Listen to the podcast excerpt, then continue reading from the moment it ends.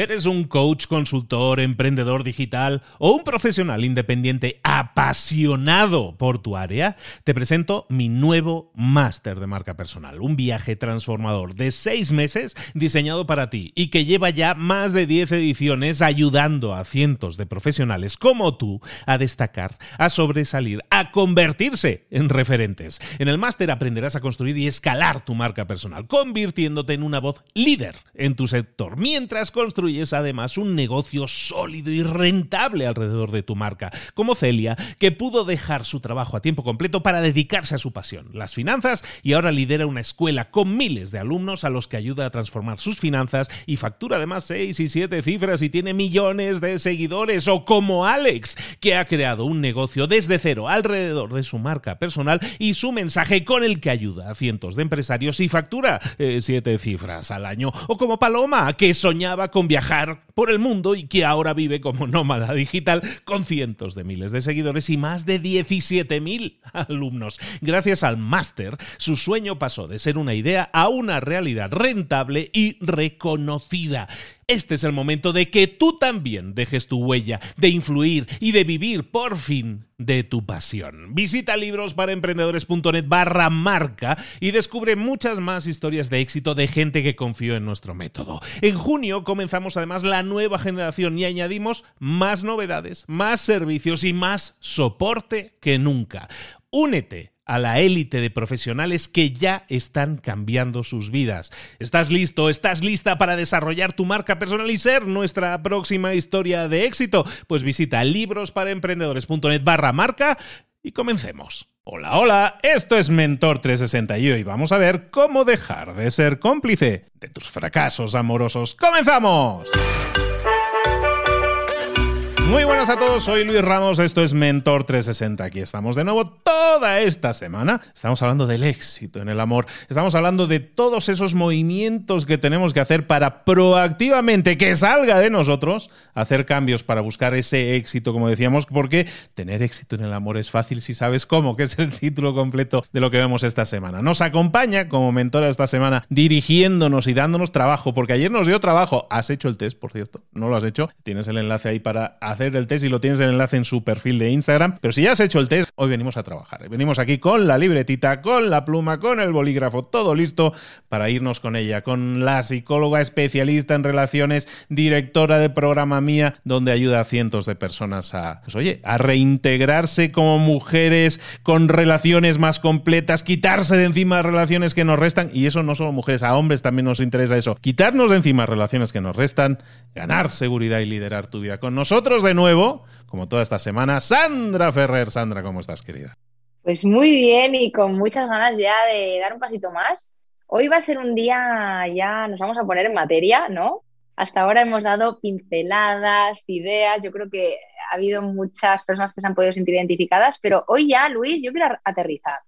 Quiero aterrizar, quiero plantear ejercicios y te diré una cosa, voy a plantear ejercicios, libreta en mano. libreta en mano libreta de mano, yo también la tengo, porque son ejercicios que además en nuestro método, en nuestro programa, los usamos, porque son ejercicios que realmente te queda mucha rabia. A mí, históricamente me ha dado mucha rabia esta frase típica de psicólogo psicóloga, que es las respuestas están en ti. Es como, no, yo quiero que me las digas tú. Pues mira, lo siento, pero hasta ahora ha habido mucha información, mucha inspiración, hemos lanzado ideas para que vayas dándote cuenta de por dónde van los tiros, pero hoy ya sí que te digo, querido oyente, que tienes que sacar boli, tienes que mm, preguntarte cosas, porque esas respuestas las tienes tú.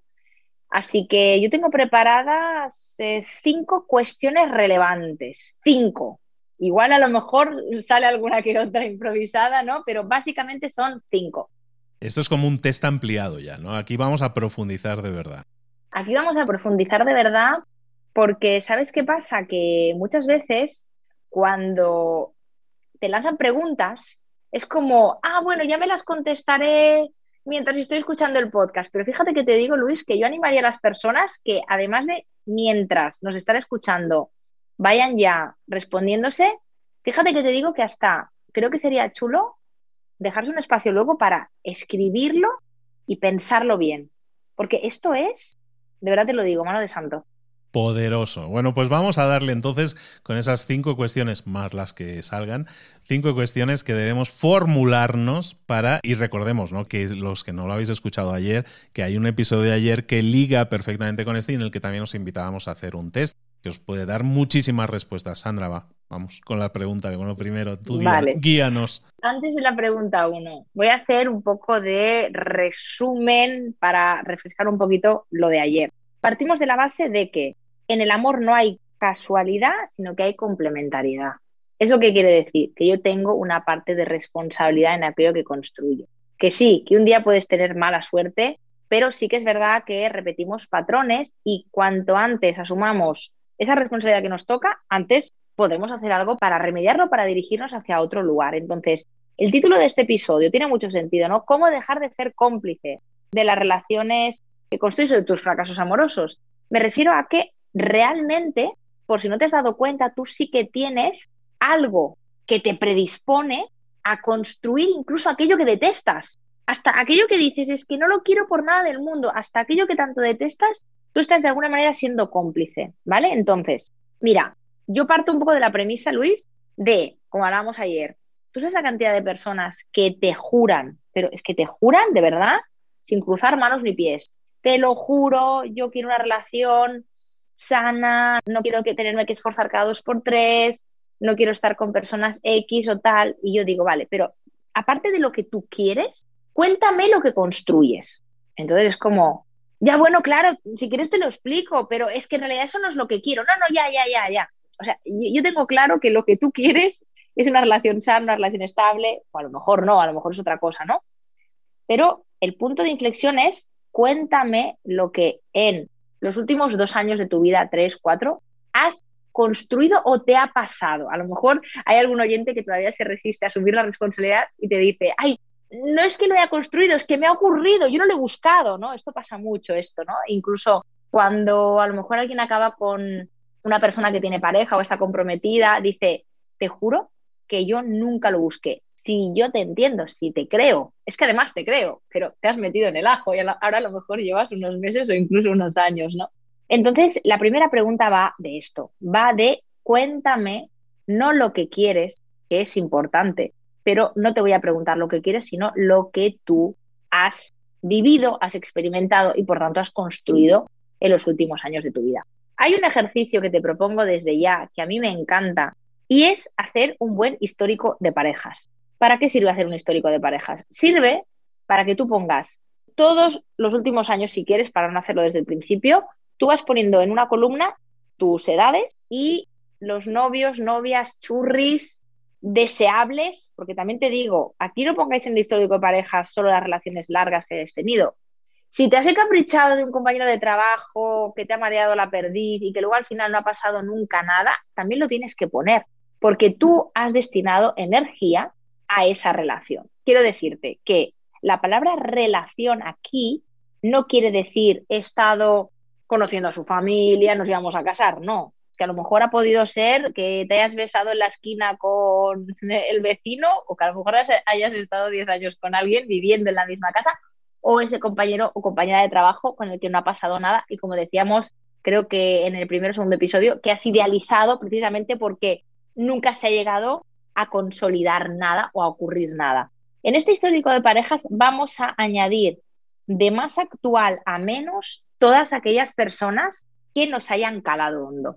Entonces, vas a poner, me lo invento, 35 años, María, o de los 28 a los 33, Juan. Tienes que poner la edad en la que iniciaste y la edad en la que acabaste. Y ahora igual te preguntas, ya Sandra, pero es que realmente no fue mi novio o mi novia, es que realmente yo me encapriché. Pues ¿cuánto te duró el encaprichamiento? Porque ya sabes que las historias no empiezan cuando tú empiezas con esa persona, sino que las historias empiezan cuando empiezan dentro de ti, en tu corazón, en tu cabeza. Somos expertos en montarnos películas, así que también vamos a meterlo ahí, ¿vale? Entonces, una vez tengamos este histórico de parejas, yo para no hacerlo muy largo, Luis, pues igual podemos plantear últimos años de la vida de alguien. Claro, a lo mejor me dices, no, es que los últimos cinco años he estado en pareja, pues alárgalo un poquito más porque así vemos un poco el denominador común. Al final este ejercicio sirve para tú ver aquello que está pasando reiteradamente. Que al principio me vas a decir, es que Sandra no se parecía ni en el blanco de los ojos, yo tampoco. Bueno, vamos a dar una oportunidad al ejercicio, ¿vale? Primera columna, la edad en la que iniciaste y la edad en la que acabaste. Segunda columna, nombre de el afortunado o la afortunada. Tercera columna, quiero que añadas tu rol en una palabra. Esto es muy importante, en una palabra. ¿Por qué? Porque, bueno, es que claro, al principio de la relación yo era tal, luego cual, no, pero vamos a intentar resumir en una palabra cuál era tu rol. Voy a poner ejemplos para que la audiencia pues se identifique. Imagínate que, pues yo qué sé, en esa relación yo he sido la follower, o en la otra relación yo he sido la paciente, o en la otra yo he sido el salvador, o en el otro he sido el gamberro, lo que tú quieras, ¿vale? ¿Está claro este ejercicio? Clarísimo. Te diría que añadamos dos años de más, porque como los últimos dos años han sido para mucha gente estar en pausa. absolutamente, absolutamente. Hay que sumarle dos. O sea, si van a ser los últimos cinco años, que sean siete. Solo por eso. Absolutamente. Vamos a añadirle dos. Yo siempre digo que lo podéis hacer desde el principio de vuestros días, pero para no hacerlo tan complejo, pues mira, si queréis hacer, no sé, seis, siete años, es que claro, depende del repertorio. Y siempre me gusta que haya diferentes posibilidades ¿no? dentro de esta tabla para realmente sacar conclusiones, ¿no? Al final, un poco la idea es, ostras, ¿qué se repite aquí? ¿Qué se repite? ¿Quién soy yo? Vamos a buscar el denominador común. ¿Qué me ha pasado a mí en el amor en los últimos años de mi vida?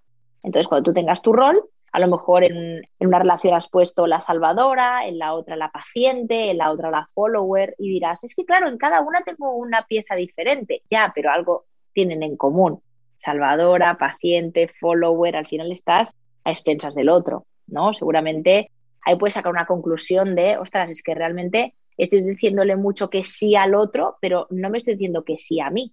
Esto es un ejemplo que pongo.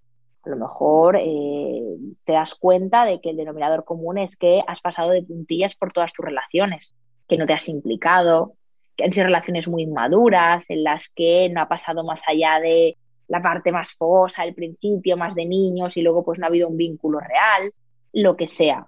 Pero enfócate en cuál es tu rol, quién has sido tú en esas relaciones. Eso te va a dar información súper, súper valiosa. ¿Crees que podemos pasar al ejercicio 2? Por favor. El ejercicio 2 ya es para mentes lúcidas y para personas inteligentes. Me encanta decir esto porque todo el mundo se pone en órbita. Es como, ostras, espérate. A ver si doy la talla, ¿no? Ahí, ahí, tienes que ponerte ahí ya en plan serio. Mira, el ejercicio 2 es un ejercicio que personalmente me encanta porque me parece que tiene mucho peso lo que tú te cuentas sobre lo que te pasa. Es más importante lo que te cuentas sobre lo que te pasa que lo que te pasa.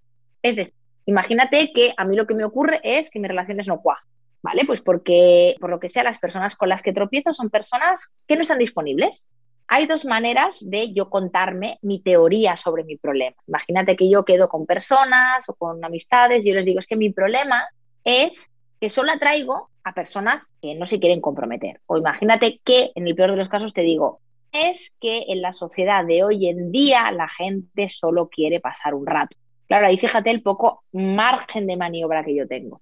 Pero como tú has hecho el ejercicio 1, además de haber hecho el test, además de haber estado con Luis y conmigo estos dos últimos episodios y en el actual, te das cuenta de que te apetece reformular tu teoría y afinar un poquito más y situarte como, ¿cómo te diría?, protagonista, ¿no? Entonces, imagínate que yo en lugar de decir es que no hay personas que quieran comprometerse en la sociedad, cojo y digo, mi rol en las relaciones es de sumisión y me siento atraída por personas que están excesivamente enfocadas en ellas mismas por ejemplo. imagínate que te digo, mi problema es que solo me fijo en relaciones imposibles porque realmente no confío en que a mí me vaya a pasar.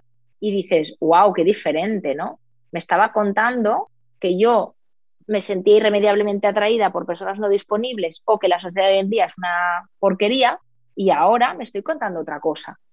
Entonces yo os animo mucho a que empecéis a afinar cuál es tu teoría del problema y no puede durar más de una frase, porque entonces sería como casi casi un párrafo o dos.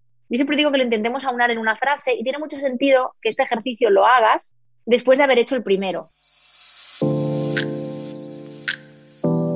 Pero ahí yo creo que cabe la pena incluso destacar la respuesta habitual de mucha gente es, defensiva, probablemente. En esto. No, la culpa es de, los otros, ¿no? Siempre la culpa es de otros, ¿no? Estamos acostumbrados siempre a, pues no, pues no he encontrado la pareja adecuada, la situación actual es todo superficialidad, o sea, siempre vamos a buscar a un tercero o a una situación ajena a nosotros como primera respuesta.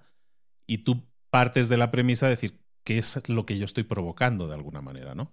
Exactamente. Y tú ya sabes que soy fan de esta frase, ¿qué me pasa a mí? Entonces yo al final con este segundo ejercicio pues lo que quiero es que afinemos sobre la teoría del problema. ¿Tú sabes lo frustrante que es, Luis, contarte que la sociedad está fatal? Sentir que no tienes ningún tipo de herramienta para cambiar algo como la sociedad.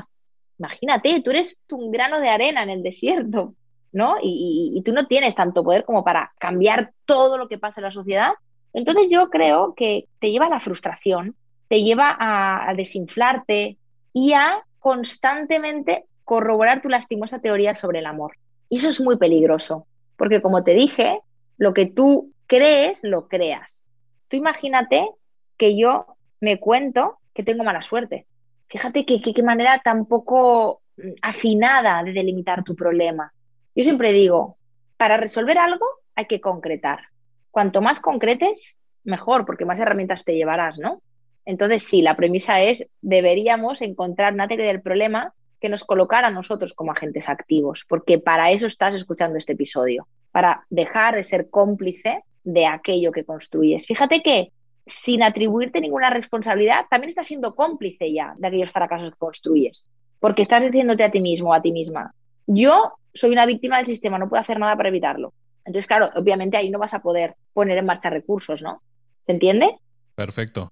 Sí, sí, yo creo que era importante que lo señaláramos porque la respuesta defensiva yo creo que es la, la de la costumbre, ¿no? Tenemos la costumbre, no, pues es que son la gente que conozco, la gente que me rodea, el círculo que me rodea.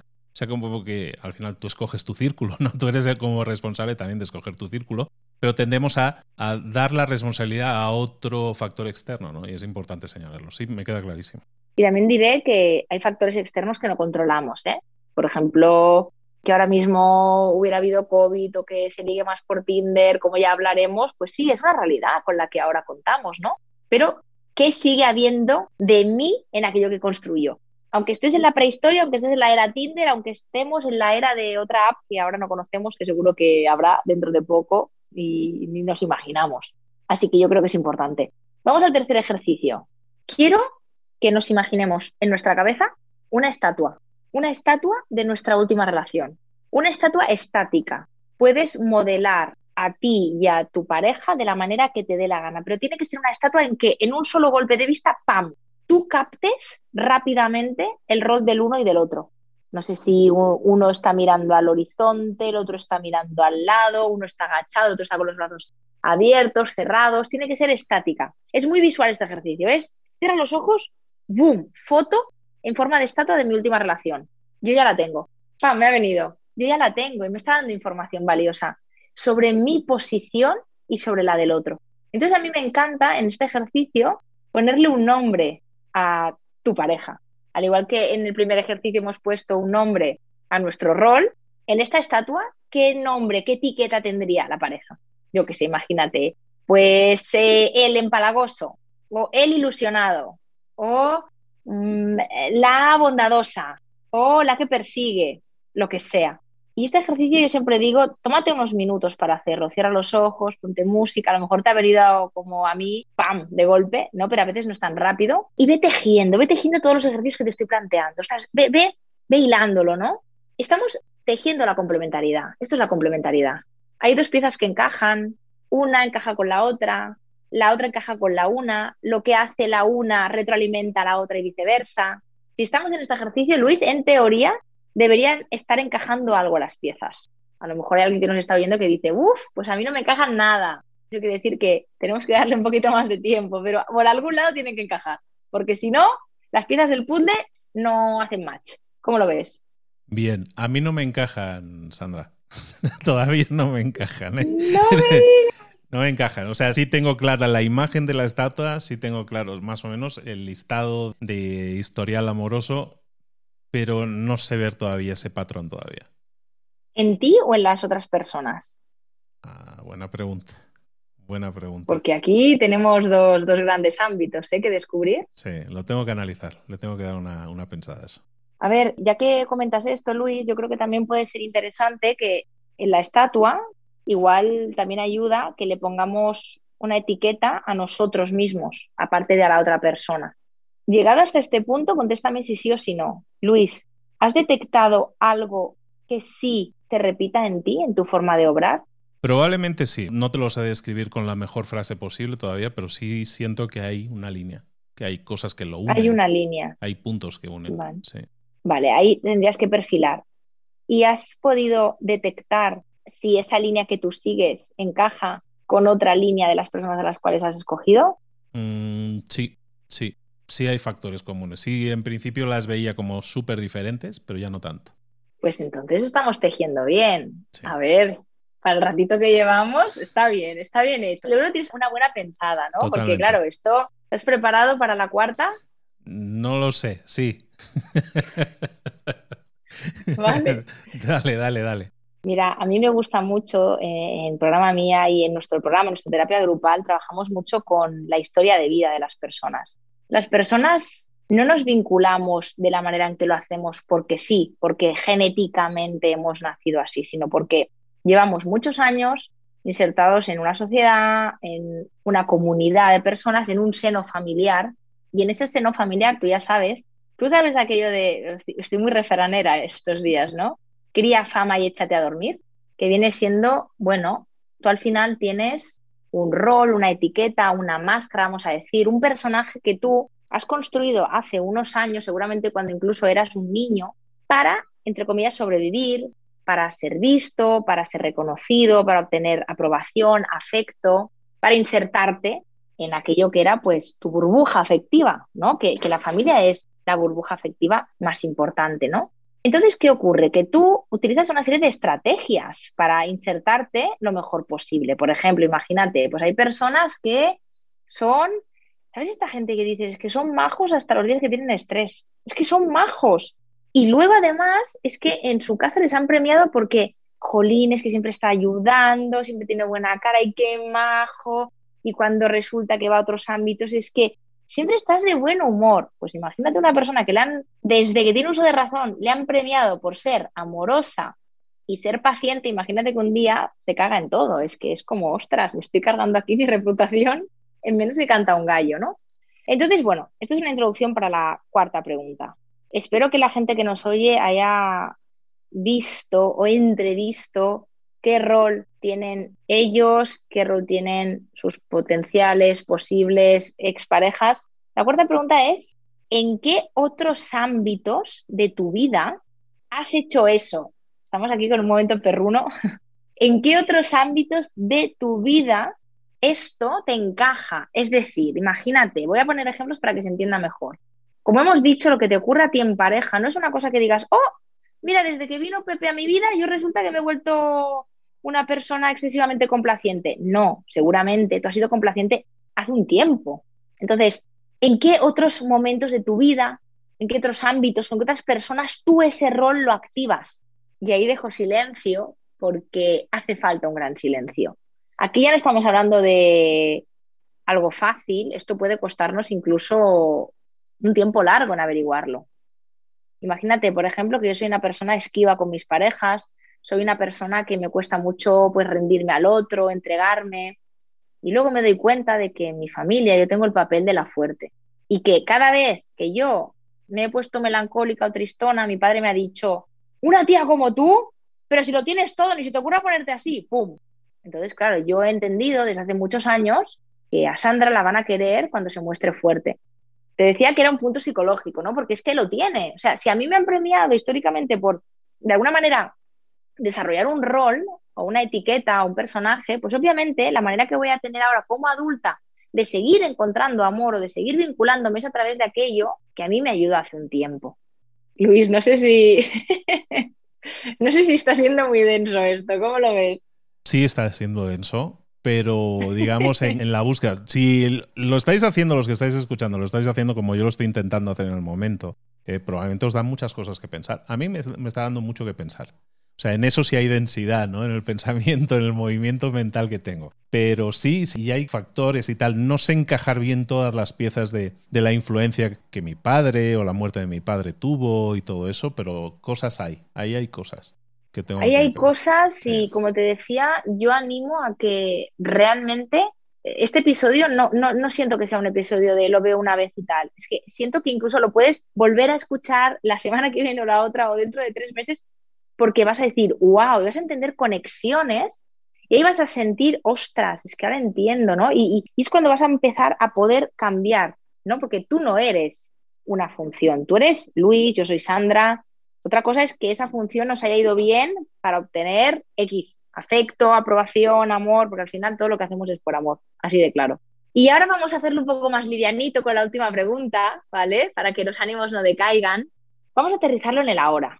¿Cómo dejar de ser cómplice? Mira, yo, Luis, soy muy, muy fan de apuntar en una libreta todo lo que hago desde que acabo de escuchar este podcast hasta que me voy a dormir que me haga retroalimentar aquel rol al que no quiero pertenecer.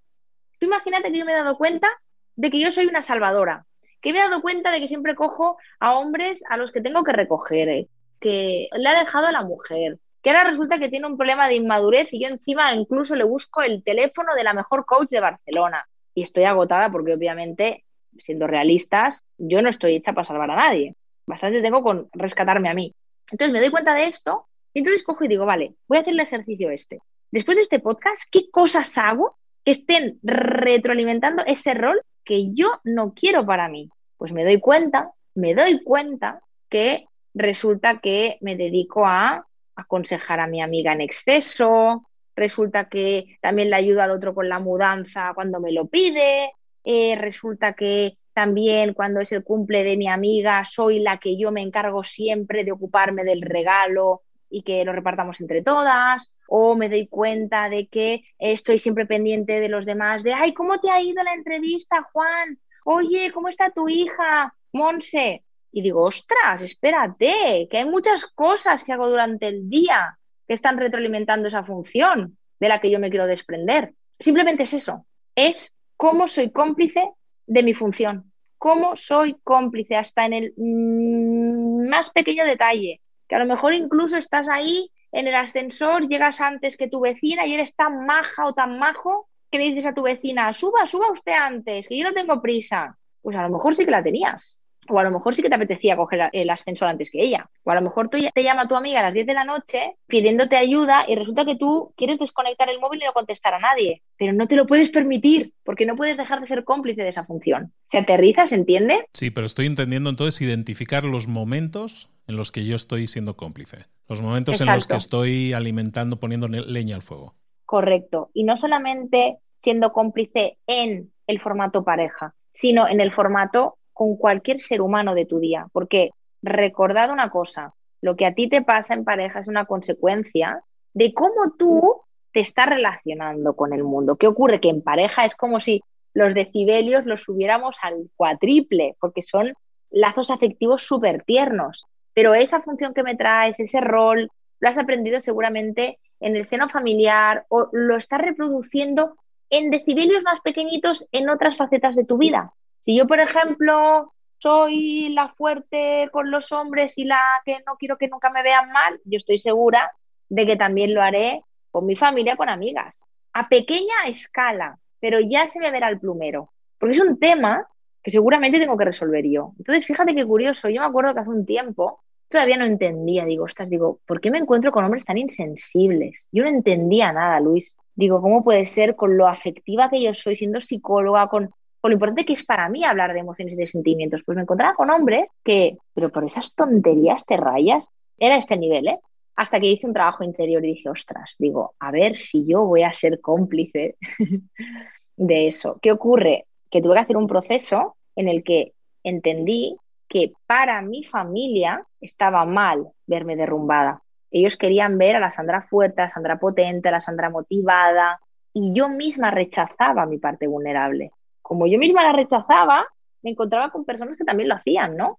Y con eso quiero ejemplificar que muchas veces todo está relacionado. Ahora igual parece como muy abstracto, muy complejo, pero a la que te haces estas cinco preguntas y sigues ahí, te das cuenta de que, de que sí, de que efectivamente tú estás siendo cómplice y de que para cambiar lo que te ocurre en pareja, tienes que cambiar algo mucho más profundo y es cómo te colocas tú en, en el mundo con otras personas, incluso cómo te percibes a ti misma, ¿no? Si yo creo que solamente me van a querer salvando o siendo la fuerte, ¿cómo no voy a hacer eso en el terreno del amor, por ejemplo? Estoy preocupada porque no sé, no sé la gente cómo lo va a estar aterrizando esto. ¿eh? Ahora me gustaría micro abierto, preguntas.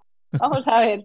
No, no te preocupes. Yo creo que, yo creo que puede quedar eh, muy bien. Al final estamos hablando de un trabajo interior, un trabajo que duele, ¿no? Porque casi todo trabajo interior tiene un proceso de dolor, ¿no? De, desprendernos de una idea a la que nos estamos aferrando y buscar una solución diferente, un camino diferente. Entonces, como tal, yo creo que sí, que va a ser doloroso eh, o, bueno, yo creo que alumbrador. Lo que estamos buscando al final es dar herramientas que te permitan tener una nueva luz, una nueva óptica, una lupa diferente para ver las cosas.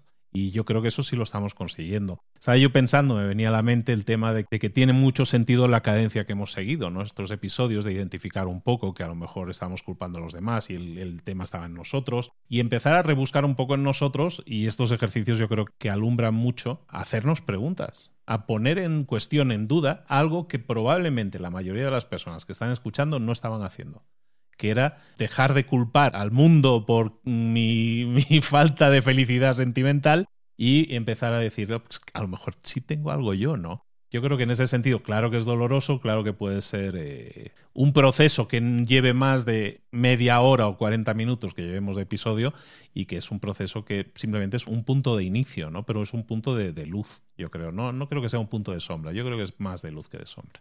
A mí me parece fundamental. Y a mí me ha cambiado y además es el enfoque con el que trabajamos con las mujeres que, que llegan a nuestro programa. Al final, el trabajo va de ti, no va de las parejas. Y cuanto más cerca estás de ese cambio, menos te interesa hablar de esas parejas, fíjate que te digo. Dices, ay, yo no quiero ver vídeos de si está interesado o interesada, no, ya quiero hablar de, ostras, cómo soltar ese guion de vida con el que no me siento identificada. Totalmente. Y sentirme libre, por ejemplo. Totalmente. Pues yo creo que una de las cosas que ha dicho Sandra hoy, de las muchas que ha dicho muy interesantes, yo creo que una la tenéis que tener muy en cuenta y es que este episodio hay que volverlo a escuchar. Este episodio hay que ponérselo de nuevo para volver a hacer el ejercicio, para repasarlo en profundidad y con papel y boli, con papel y lápiz, hacerlo y llevarlo a cabo. Yo lo he estado haciendo aquí. Y sí da cosas, ¿eh? sí da cosas que pensar y genera piezas en ese rompecabezas que es tu cabecilla que a lo mejor no eras consciente de que estaban ahí, ¿no? Y entonces identificar los patrones, identificar las cosas en común, identificar qué estás haciendo tú para que esas cosas sucedan, tiene mucho que ver con esa búsqueda interior que muchas veces no queremos hacer porque, como decías, a lo mejor es doloroso. Pues sí, puede serlo, pero eso no quiere decir que no sea bueno, ¿no? Bueno, doloroso también te digo, a veces, yéndolo más a lo fácil, nos da pereza. Porque es más fácil que las respuestas estén dadas en un vídeo, pero yo cómo lo puedo saber, qué función tienes una familia. Es que no lo puedo saber. Yo necesito preguntártelo para que lo saques tú. Es incómodo, da pereza, pero a mí me, a mí me va. Este punto en el que estamos me va. Da pereza, yo creo, por la falta de costumbre. O sea, cuando no es un hábito hablar, y fíjate en este sentido, levanto la bandera de los hombres, no estamos acostumbrados, también por educación, a hablar de nuestros sentimientos. Hablar de lo que sentimos, de, lo, de cómo pensamos, de cómo vemos las parejas, de que tengo que ser el proveedor y todos esos roles que se vienen repitiendo durante generaciones y que tú, no sé si están impresos en el ADN, pero casi.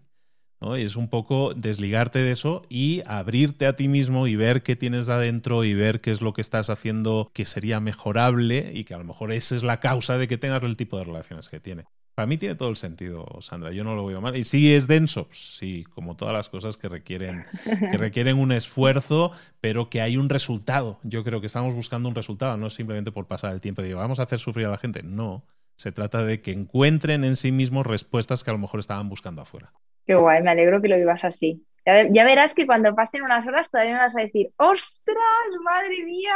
Te voy a enviar ¿Cuánta información? Sí, ya lo verás.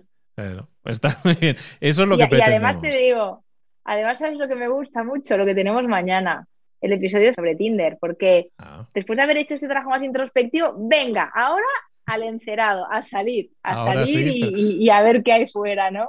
pero con otra actitud, ¿no? Con una actitud diferente, construyendo desde el interior una mejor versión de lo que quieres, de lo que soy, ¿no? Que al final es eso, ¿no? ¿Quién soy y qué tanto me quiero a mí mismo o a mí misma, ¿no?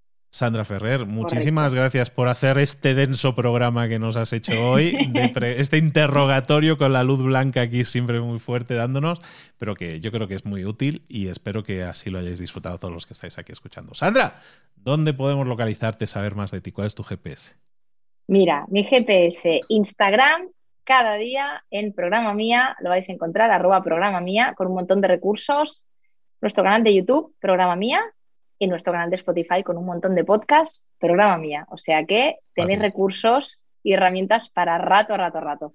Que no estáis siguiendo todavía, Sandra, ya deberíais estar siguiendo y empezar a consumir más contenidos, porque al final lo que hacemos aquí es dar una probadita de todo eso que, de todo ese conocimiento que ya tiene y que os puede compartir y que lleva compartiendo durante años. echarle una mirada os va a encantar, estoy convencido. Sandra, querida. Y además, una cosita, Luis, perdona que te interrumpa, porque me parece que va súper bien después de este episodio que puedan ver en mi clase online los tres secretos para irradiar sobredosis de autoestima y atraer las relaciones que mereces. ¿Por qué? Porque es una clase muy especial en el que trabajo también un poco lo que hemos hablado aquí, ¿no? Es incorporar esa historia de vida en qué me pasa a mí en las relaciones. Y esto está en nuestra página web en www.programamia.com.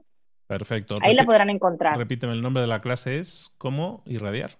Los tres secretos para irradiar sobredosis de autoestima y atraer las relaciones que mereces. O sea, ya más, más amplio no puede ser el título. Está, descrito, es título y subtítulo, vale, perfecto. Todo. Bueno, pues ahí lo tenéis en programamia.com, ahí tenéis toda esa información y ojalá os sirva mucho y os sume. Y recordad que todavía tenemos más citas con Sandra. Son mañana tenemos un nuevo episodio, el viernes tenemos un nuevo episodio, te quedan dos episodios. Lo más importante, bueno, no sé si lo más importante, lo que tengo mucha ilusión de que compartamos un espacio juntos, Sandra, tú y yo, el viernes en directo, en este caso a través de la cuenta de Libros para Emprendedores. Ahí vamos a tener un live en el que nos encantará conocerte, conocer tus preguntas, tus dudas y qué te ha parecido este contenido.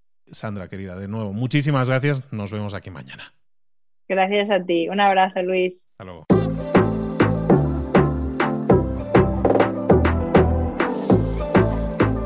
Y ahora pregúntate. ¿En qué quiero mejorar hoy? No intentes hacerlo todo de golpe, todo en un día. Piensa, ¿cuál es el primer paso que puedes dar ahora mismo? En este momento, quizás. A lo mejor te lleva dos minutos hacerlo. Si es así, ¿por qué no empezar a hacerlo ahora? ¿Por qué no empezar a hacerlo ya, en este momento? Ahora. Cierra los ojos. Respira hondo y repite, sé lo que tengo que hacer. Sé cuál es el siguiente paso. Voy a darlo en este momento. Piénsalo, siéntelo y hazlo.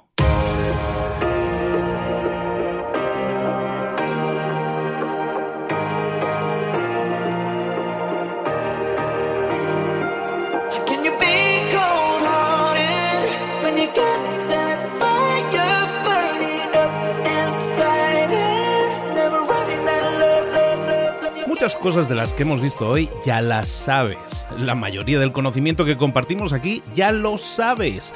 Sabemos lo que tenemos que hacer, sabemos lo que tenemos que evitar, lo que no tenemos que hacer, todo eso ya lo sabes. El único problema es que no lo ponemos en práctica, no pasamos a la acción y es ahí donde te necesito a ti y a tu compromiso.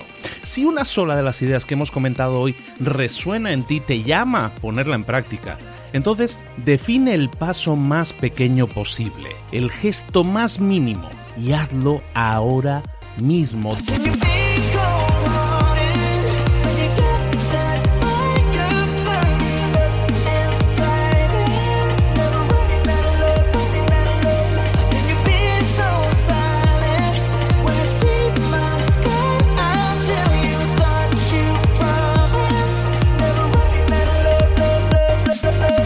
De crecimiento personal, pero también de crecimiento profesional. Expandir tu red de contactos, mejorar tus relaciones con los demás, aprender alguna cosa nueva, poner en práctica una pequeña técnica que te ayude. Todo suma, pero solo suma si lo pones en práctica. No si piensas en ponerlo en práctica. Pensar en ponerlo en práctica no sirve, tienes que ponerlo en práctica, pasar a la acción.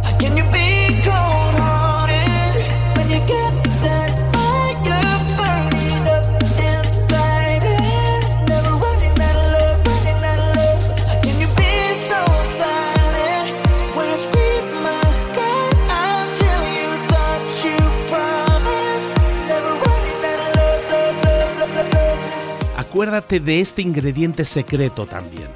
El ingrediente secreto es la actitud. Tu actitud. Tu actitud transmite. Si sales a la calle con ganas, la gente lo va a notar. Si sales a la calle sin ganas, la gente también lo va a notar. El mundo está ahí fuera, te está esperando, por lo tanto sal ahí fuera, sal a la calle y sal con ganas, sal con actitud. No esperes a mañana, ya sabes lo que tienes que hacer y ya sabes que lo puedes hacer hoy. No veas pasar la vida, vive la vida. Tienes las mismas 24 horas que tienen los demás, haz que valgan la pena entrega en estas próximas 24 horas tu mejor versión. Te esperamos aquí mañana para continuar creciendo, te esperamos aquí mañana con más mentores, pero el día de hoy está completito delante de ti. Así que ponte en pie, pisa fuerte, respira hondo, sal ahí fuera y conquista tu día.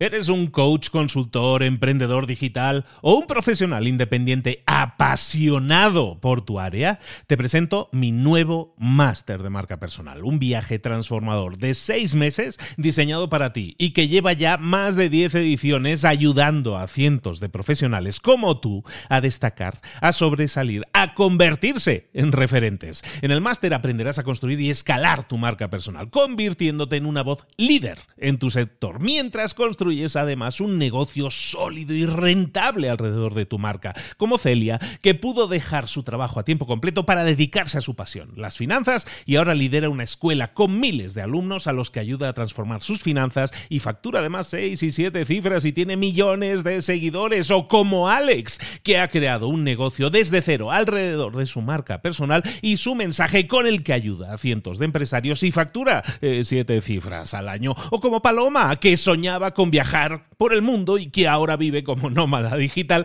con cientos de miles de seguidores y más de 17.000 alumnos. Gracias al máster, su sueño pasó de ser una idea a una realidad rentable y reconocida.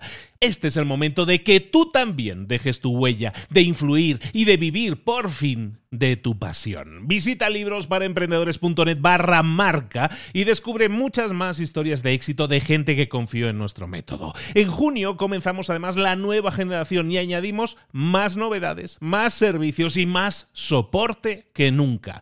Únete a la élite de profesionales que ya están cambiando sus vidas. ¿Estás listo? ¿Estás lista para desarrollar tu marca personal y ser nuestra próxima historia de éxito? Pues visita librosparaemprendedores.net barra marca y comencemos.